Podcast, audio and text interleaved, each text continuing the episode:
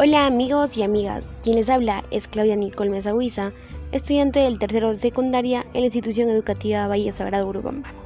Nos volvemos a encontrar en otro episodio de nuestro querido podcast, cuyo título es Los beneficios de una adecuada alimentación y la práctica de actividad física.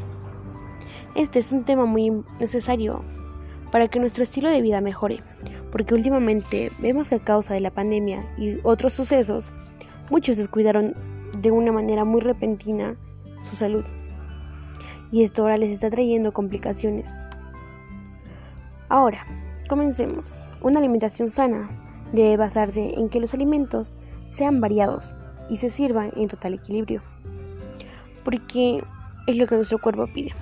Ahora también nuestro organismo necesita realizar actividad física diariamente si se puede y no necesariamente una rutina completa.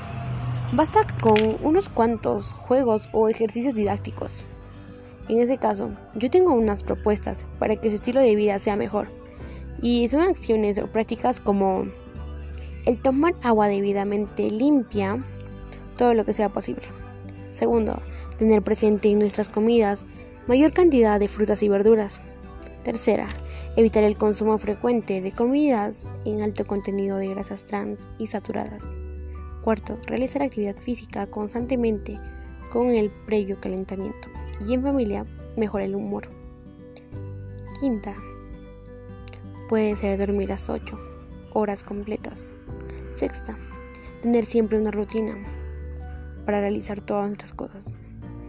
Estas son pequeñas ideas y o recomendaciones que van a ayudarnos para que nuestro cuerpo no sea propenso a tener enfermedades en cuanto al sobrepeso o el corazón, que pongan en tela de juicio tu salud y la de otros familiares cercanos.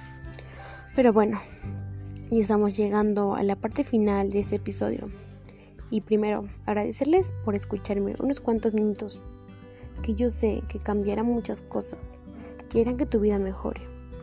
Pero no puedo irme sin antes decirles que el compartir y el difundir estas recomendaciones con nuestras familias amigos y comunidad hará que muchos más tomen conciencia respecto al tema de su salud y de su alimentación. Pero antes de todo, recuerden siempre esta frase importante. Yo me cuido para estar sano y fuerte. Ahora sí, nos vemos a la próxima. Chao, chao.